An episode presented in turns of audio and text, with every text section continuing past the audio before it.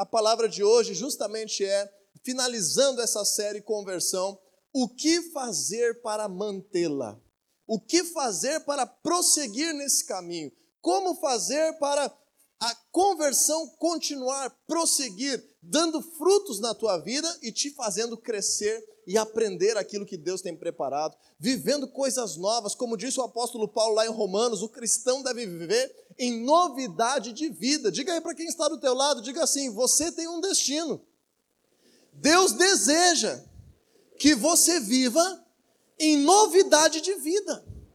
A vida cristã é vista pelo mundo como uma vida chata, mas ela é uma vida chata se nós fizermos da experiência de conversão a única experiência que nós vamos ter com Deus. Não, a palavra de Deus declara que a vida cristã é uma vida abundante, é uma vida sobrenatural, é uma vida que vive em novidade, é uma vida que se renova, é uma vida que é transformada, é uma vida que amadurece, é uma vida que frutifica, é uma vida que recebe novas sementes. A palavra de Deus diz que nós quisermos sermos semeadores, nós vamos sempre receber dele sementes, e as nossas sementes vão crescer, vão frutificar, e a glória de Deus vai se manifestar na nossa realidade. Quando nós aprendemos isso, eu vou precisar caminhar contigo por alguns textos bíblicos hoje, para você entender nessa mensagem de forma sintetizada, resumida, o que nós devemos fazer para manter a nossa conversão. Em primeiro lugar, eu preciso trazer mais uma vez essa convicção Fizemos essa analogia à porta estreita e ao caminho estreito,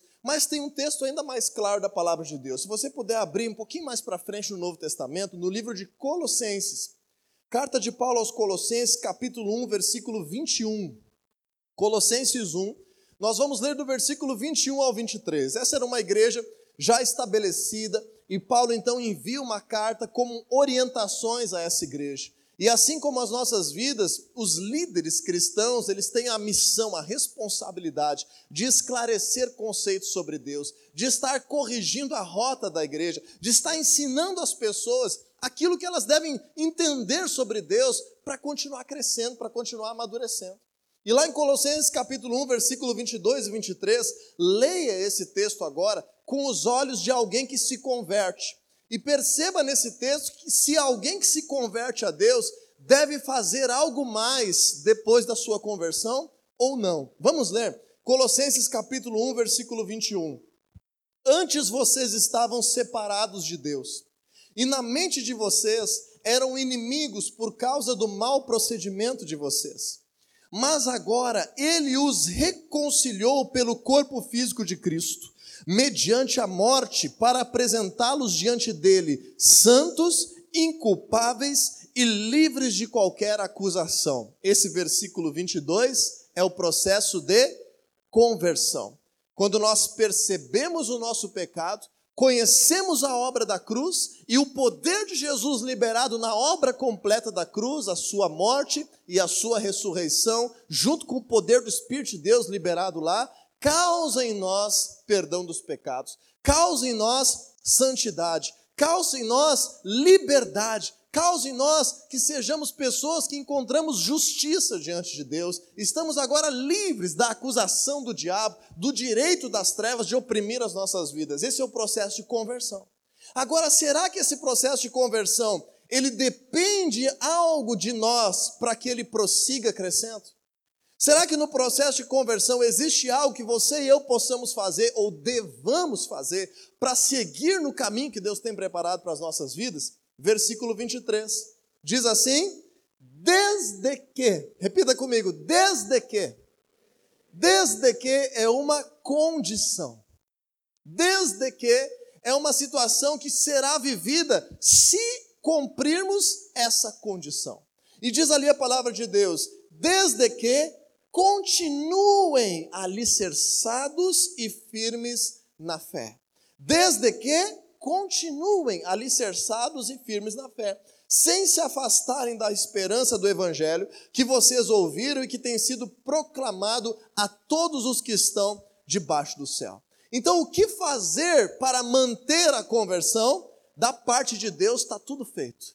Da parte de Jesus, na sua obra da cruz, já foi uma obra completa realizada. O Senhor mantém a sua palavra, a sua salvação está aberta para nós durante todo o percurso das nossas vidas nessa terra.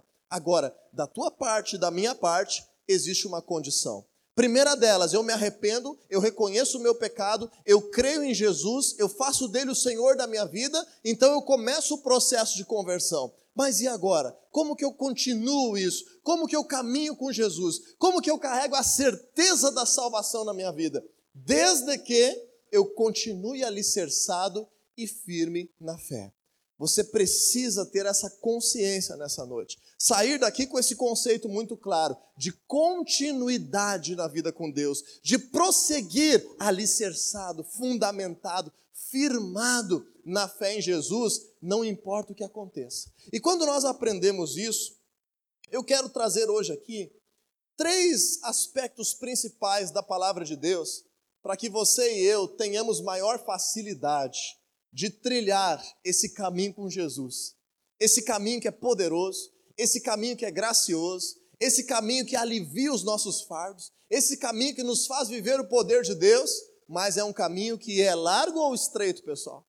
É um caminho estreito. Então esse caminho não tem muitas alternativas. Esse caminho é perigoso de escorregar e sair fora dele. Esse caminho é tentador de trilhar outras rotas. Tem paisagem ao redor desse caminho. Eu preciso estar focado em dar passos neste caminho, o caminho bíblico, o caminho que o Senhor revela para que nós venhamos crescer, para que nós não venhamos tropeçar, para que nós não venhamos viver uma vida de arrependimento em arrependimento, de sofrimento em sofrimento, de socorro em socorro, mas como promete o apóstolo Paulo lá na carta aos Romanos, que a nossa vida seja de fé em fé, de glória em glória, crescendo cada vez mais, como escreve aos Efésios, naquilo que Deus tem preparado para as nossas vidas. Você crê nisso? Então vamos agora falar três grandes aspectos nessa caminhada que nós, todos nós, precisamos entender para que a nossa conversão seja mantida. Primeira coisa, diga assim comigo: caminhar diariamente e não esporadicamente. Você já teve alguma experiência de fazer uma dieta na tua vida? Quem já começou uma dieta aí? Deixa eu ver aí. Uau, quanta gente fitness, quanta gente em forma, tanta gente que já começou uma dieta. Agora, quem já parou com a dieta? Deixa eu ver aí mais pessoas que começaram a dieta pararam com a dieta. O que, que acontece? Se eu fizer uma dieta só aos domingos, eu vou conseguir ter resultados de emagrecimento ou não? Não, né? Se eu fizer uma dieta assim só no feriado, eu vou comer salada bastante. Eu vou ter um bom resultado de saúde na minha vida? Não, né? Então a minha dieta ela não pode ser mensal, ela não pode ser nos feriados, ela não pode ser semanal, a minha dieta, para dar resultado e transformar o meu corpo, ela precisa ser diária. E quem já se matriculou em alguma academia alguma vez na vida? Deixa eu ver. Uau, bastante gente dando dinheiro para as academias. Quem continua matriculado na academia? Deixa eu ver. Algumas pessoas, então, realmente desfrutando do serviço que pagaram. Essa tradição também está aqui na nossa cultura. Deixa eu te perguntar: o caminho da dieta é largo ou estreito, pessoal? É estreito. Largo você fica quando larga a dieta. O caminho da dieta é estreito. O caminho da academia é largo ou estreito? É estreito. Eu vou fazer academia, eu vou fazer só aos domingos. Eu vou fazer domingo. Um domingo eu faço braço, outro domingo eu faço abdômen, no outro domingo eu faço perna, no outro domingo eu dou uma corridinha. Quanto tempo vai demorar para eu ficar em forma, pessoal? Depois que morrer, depois que morrer, a gordura vai indo embora do caixão e aí eu vou ficar em forma. Por quê? Porque se eu fizer semanal, vai adiantar? Vai trazer transformação? Não, não vai trazer transformação. Aquilo que luta contra a nossa carne para trazer transformação tem que ser uma caminhada diária. E agora a palavra de Deus nos diz lá no livro de Gálatas que a nossa carne, ela briga com o nosso espírito. Então, se a nossa carne milita contra o nosso espírito, já diz o grande apóstolo Paulo, o maior cristão do Novo Testamento, quem sabe, ele diz assim: aquilo que eu quero fazer eu não faço, e aquilo que eu não deveria eu acabo fazendo. Ele está dizendo dessa briga dele, do espírito com a carne. Então, se a gente pegar, crer em Jesus, ver essa palavra maravilhosa, esse destino poderoso, essas milhares de promessas, vamos dizer assim: não, eu vou tomar uma dose de palavra de Deus uma vez por semana no meio da semana e outra vezinha ali no meu domingo. Vai causar transformação ou não? Não. A Conversão requer uma caminhada diária. Então abra aí comigo na tua Bíblia para você sublinhar Lucas capítulo 9, versículo 23. Para você não escorregar desse caminho estreito. Para você não ter a tendência de recair em tentações. Para que você possa dar continuidade e seguir com a tua mente ocupada das coisas de Deus. Nós precisamos entender o aspecto diário da continuidade da conversão. Então, lá em Lucas capítulo 9, versículo 23, a palavra de Deus afirma assim: Jesus dizia a todos: Se alguém quiser acompanhar-me, negue-se a si mesmo, tome mensalmente a sua cruz e siga-me. Está escrito assim na tua Bíblia? Então está dizendo assim: se alguém quiser acompanhar-me, negue-se a si mesmo, observe diariamente a sua cruz e siga-me. É assim que está na tua Bíblia? Também não. Como é que está nas nossas Bíblias? Negue-se a si mesmo, tome para você diariamente a tua cruz. O que, que, é a tua cruz? Alguém gritou a sogra, mas não deve ser. O que, que é a tua cruz? A cruz são as nossas fraquezas. A nossa cruz são as debilidades da nossa carne. No, a nossa cruz é aquilo que de fato tem que ser morto para que Deus possa causar a sua vida. São os maus hábitos, é a influência das trevas, são as coisas que nós fazemos, mas no fundo nós não queríamos fazer. É aquele sentimento que nós não gostaríamos de ter. Isso deve estar na nossa cruz, deve estar sendo crucificado todos os dias. Eu devo estar, entre aspas, matando a parte de mim que quer se afastar de Deus semanalmente, pessoal. Duas vezes por semana? Quando? Diariamente. Então a caminhada com Jesus, o prosseguimento da conversão é uma caminhada diária. Coloque isso na tua mente. Se você colocar isso na tua mente, a leitura da tua Bíblia não vai ser uma não vai ser vista como uma obrigação. Se você colocar isso na tua mente, você orar ao Senhor sobre aquilo que está acontecendo no teu dia a dia, não vai ser um fardo de uma religiosidade, vai ser uma preocupação tua em seguir firme nesse caminho de vida abundante que é estreito e que tem que ser cultivado diariamente. Você está me entendendo? A continuidade da conversão requer que você caminhe diariamente e não esporadicamente. Então, você não pode ser dependente do culto e dependente da célula para que a tua conversão aconteça. O culto é bom ou não é bom, pessoal? A célula, maravilhosa. O encontro com Deus, então, extraordinário, sobrenatural. Mas esses têm que ser assim, como se a gente coloca lá uma lenha mais grossa na nossa fogueira. Mas diariamente nós precisamos nos preocuparmos em caminhar com Jesus, em estar na Sua presença, em tomar a nossa cruz, em renegar aquilo que nos afasta de Deus, em policiar as nossas vidas, em ter a vigilância espiritual daquilo que nos cerca, das oportunidades que acontecem. Segundo lugar, nós temos aqui algo que você pode abrir comigo lá no livro de Hebreus, é um conceito bíblico. Capítulo 10, versículo 25, bem no finalzinho da tua Bíblia. Livro de Hebreus, capítulo 10, versículo 25. E esse segundo atributo do caminho estreito que eu gostaria de compartilhar contigo, lembra? O primeiro é que seja um caminhar diário e não esporádico. E o segundo é que nós venhamos entender a necessidade de caminhar como um corpo e não caminhar como apenas membros. Diga assim: eu preciso caminhar com Jesus como um corpo e não como membros. O que, que eu estou falando aqui? Eu estou falando sobre a nossa coletividade. Eu estou falando sobre o pertencer à igreja de Cristo. Eu estou falando sobre caminhar com Jesus junto com outras pessoas. Essa é a essência da igreja. A caminhada com Jesus tem o seu aspecto individual? Claro que tem, mas se for somente individual, ela está errada ela não é bíblica, ela está faltando uma parte. Nós aprendemos na palavra de Deus que a igreja é o corpo de Cristo. O que é a igreja, pessoal? Um dos atributos da igreja é ser o corpo de Cristo, do qual ele é o cabeça. Agora você imagina que o teu corpo está caminhando. O teu corpo estar caminhando é um conjunto. O teu corpo está caminhando, existe um propósito. Os teus olhos estão te ajudando, o teu equilíbrio está te ajudando, as tuas pernas estão te ajudando, até os dedos dos teus pés estão te ajudando nessa caminhada. Todo o corpo está trilhando o mesmo caminho. Agora, se você despedaçar o teu corpo em vários pedaços, em vários membros, vai ser fácil desse corpo se movimentar e ainda se movimentar no mesmo caminho? Não. É isso que a palavra de Deus diz. Quando o nosso corpo ele está desconectado, nós vamos ser levados pelo vento.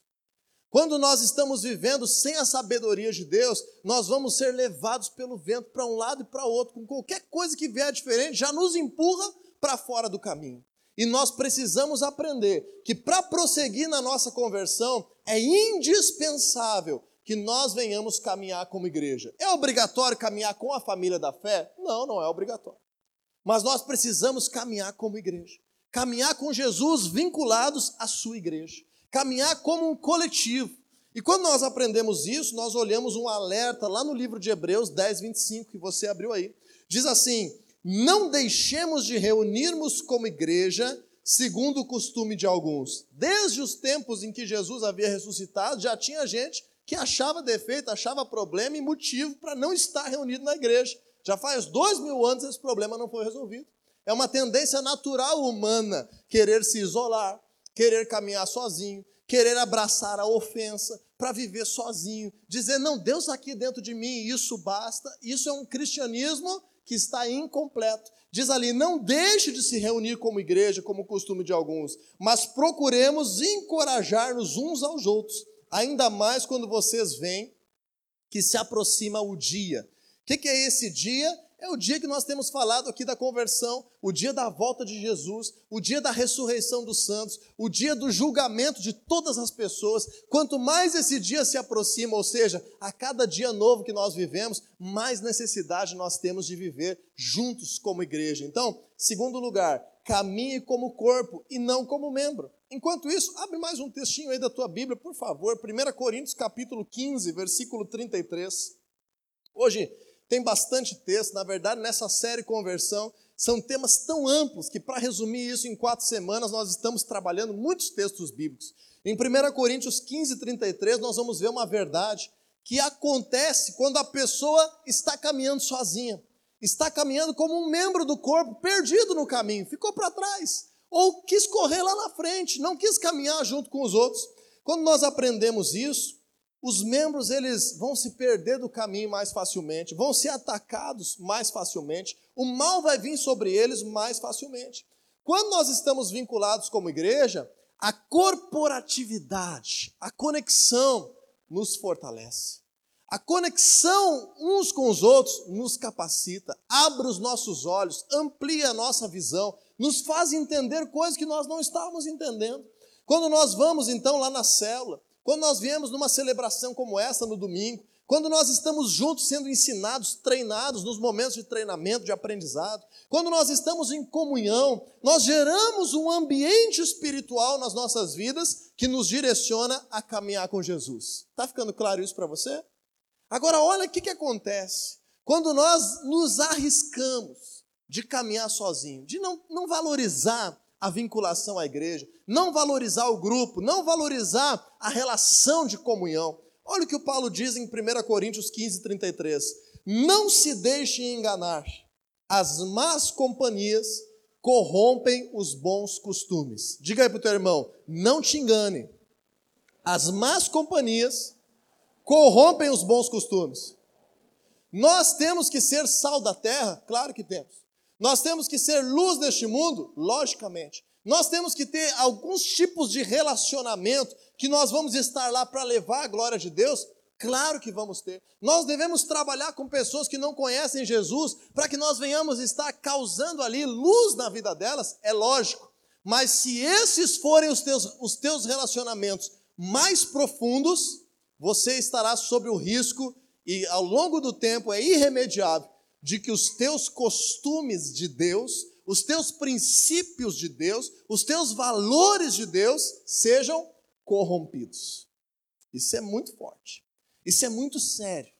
Quando nós entendemos isso, nós precisamos aproveitar ao máximo cada oportunidade que nós temos de caminhar como igreja, de orar junto, de fortalecer um ao outro, de dar suporte, de amar o próximo, de celebrarmos Jesus, de vermos a sua glória, de experimentarmos o seu poder.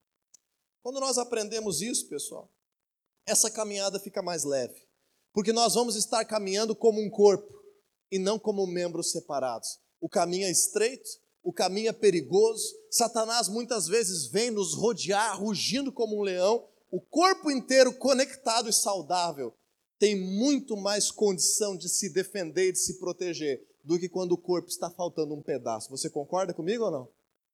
Em terceiro lugar, eu preciso de dizer algo extraordinário da palavra de Deus para que a conversão seja mantida na tua vida. Abra comigo livro de Mateus, capítulo 28 versículo 19 e 20. Esse texto é muito conhecido, volta e meia nós trazemos ele aqui como instrução da palavra de Deus. Mateus capítulo 28, versículo 19 e 20. Nesse texto bíblico nós vamos aprender uma verdade essencial.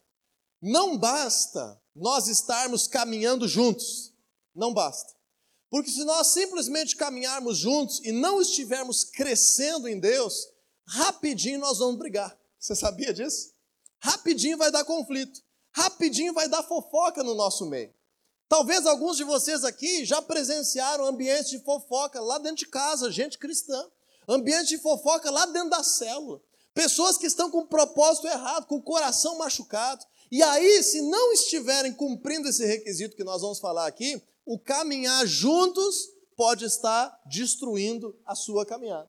Veja só que interessante. Se nós caminharmos como igreja humanamente, sendo donos da nossa razão, sem estar preocupados em crescer e ser transformados, nós vamos estar vivendo também um ambiente ruim que vai nos tirar do caminho. Então tem gente que se afasta da igreja e se desvia do caminho, e tem gente que está dentro da igreja desviada do caminho. Porque não entendeu, quem sabe, esse último atributo. Diz assim comigo: eu preciso caminhar em discipulado e não em autossuficiência. O cristão ele precisa aprender uma coisa: a nossa vida depende de Deus para ser bem-sucedida. Aprenda isso. A tua vida depende de Deus para ser bem-sucedida. Nós não vamos chegar num ponto vivos nesse corpo em que nós vamos dizer assim: agora eu já aprendi tudo, agora eu já sei tudo, agora eu não preciso mais de Deus na minha vida, agora eu consigo viver a abundância do Senhor por mim mesmo. É isso que a gente começa a pensar algumas vezes, depois que dá alguns passinhos na caminhada. Às vezes é na juventude, na adolescência espiritual. O adolescente, muitas vezes, ele pensa que ele é o rei da cocada preta. Eu não sei o que quer dizer esse ditado, mas vocês entenderam o que, é que significa. Ele pensa que ele sabe tudo. Ele pensa que ele sabe resolver os problemas do mundo. Que os outros tudo não sabem nada, que está todo mundo errado e que ele está certo. Na nossa adolescência espiritual, na nossa juventude com Jesus, nós passamos por essa mesma fase. E é justamente aí que nós mais precisamos de discipulado. E o que é discipulado? Vamos ler Mateus 28, 19 e 20. Diz assim: Portanto, vão e façam discípulos de todas as nações, batizando-os em nome do Pai, do Filho e do Espírito Santo. Então, conversão. E agora veja o caminho ensinando-os a obedecer a tudo que eu ordenei a vocês. Como é que é o caminho, pessoal? Como é que é o teu caminho? Diz assim comigo: o meu caminho é todos os dias aprender a obedecer o que Jesus me ensinou. É, é isso que é o discipulado. É o estar sempre pronto para aprender e não só aprender para conhecer, aprender a obedecer.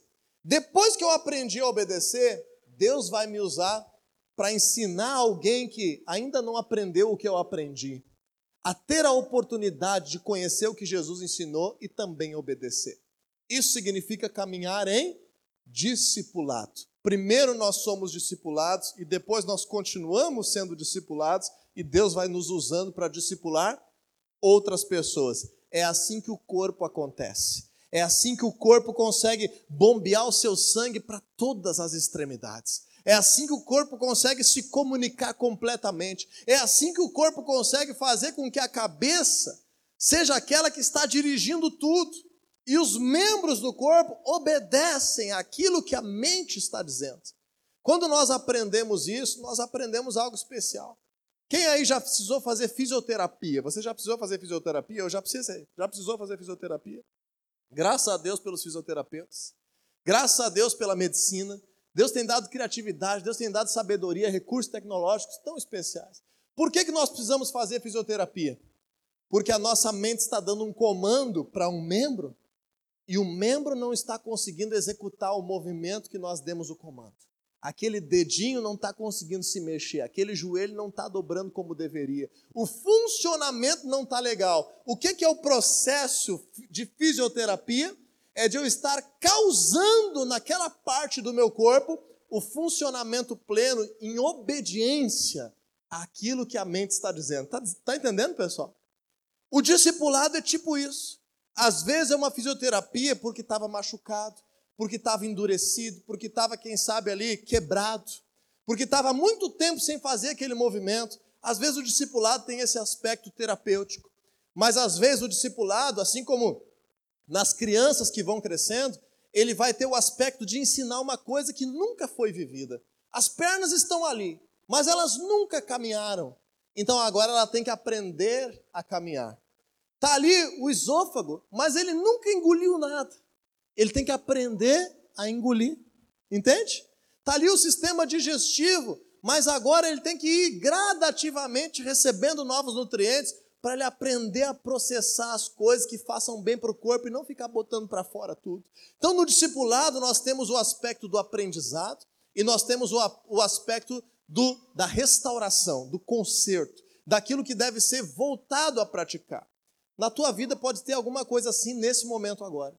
Coisas que Deus tem que te ensinar e coisas que Deus tem que te restaurar. Diga aí para quem está do teu lado, alguma coisa Deus precisa fazer aí. Ou ensinar ou restaurar. E quando a gente aprende isso, pessoal, somente diariamente, somente conectado como igreja, nós podemos caminhar em discipulado. E quando nós caminhamos em discipulado, deixa eu te dizer, o discipulado nos conecta à presença de Jesus. Pode colocar para mim de novo Mateus 28, 20?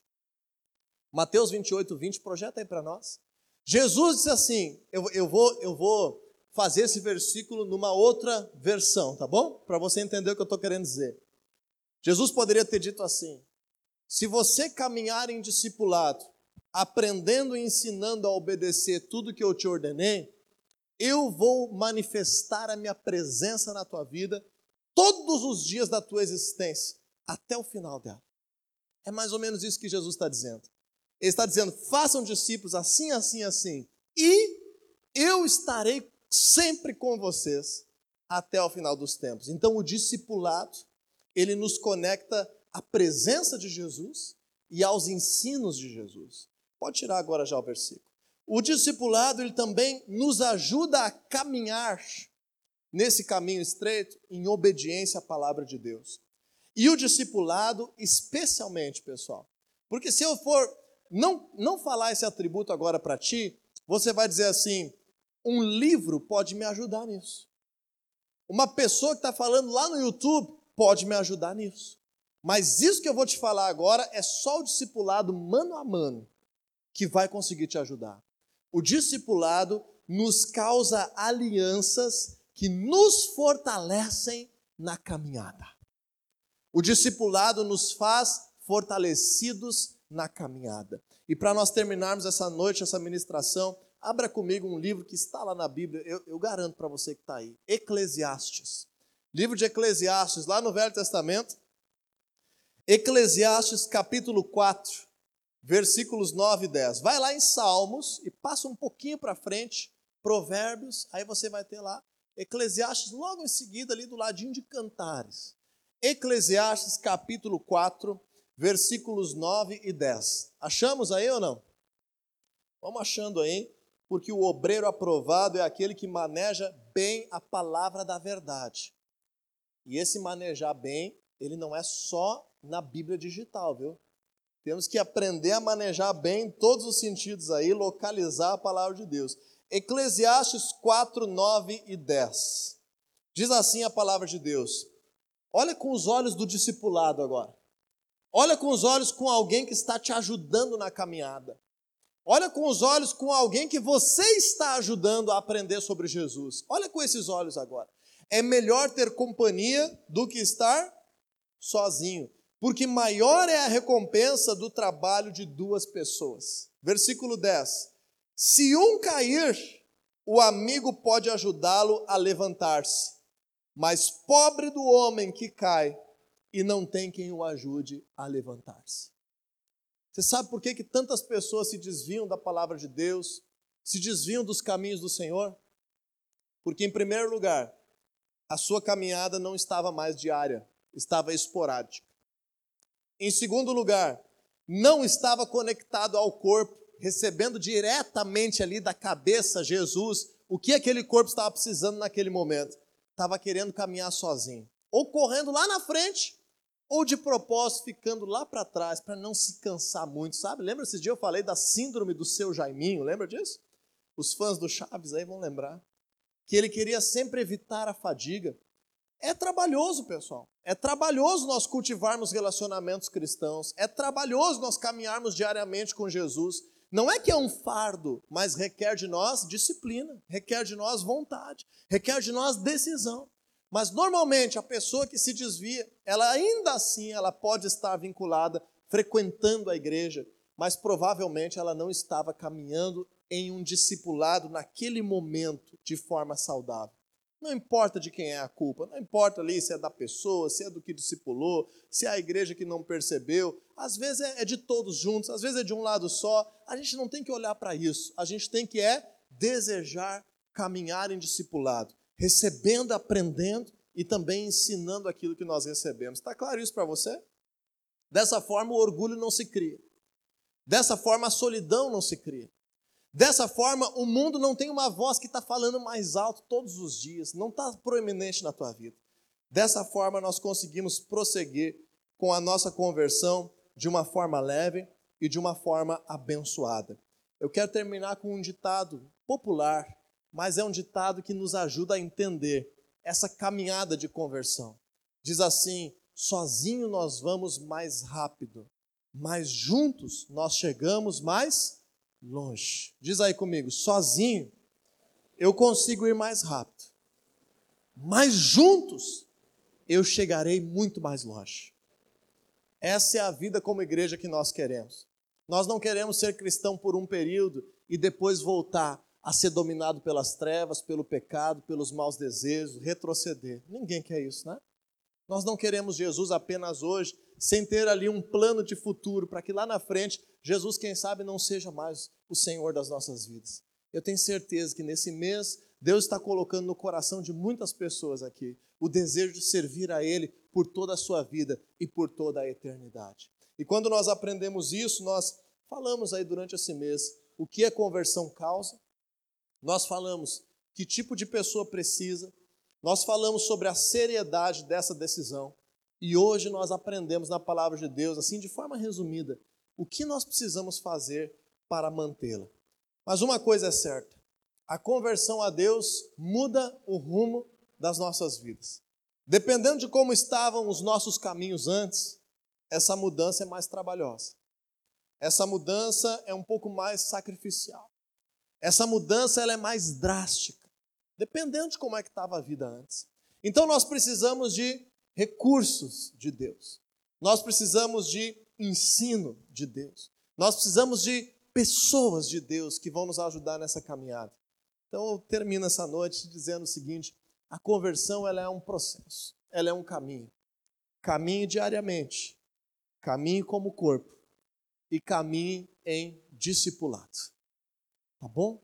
Que Deus cause frutos extraordinários na tua vida por essa decisão de não somente passar pela porta da conversão, mas por viver uma vida inteira junto com Jesus. E com certeza, a recompensa que está lá no final desse caminho estreito é muito mais preciosa. É a verdadeira vida.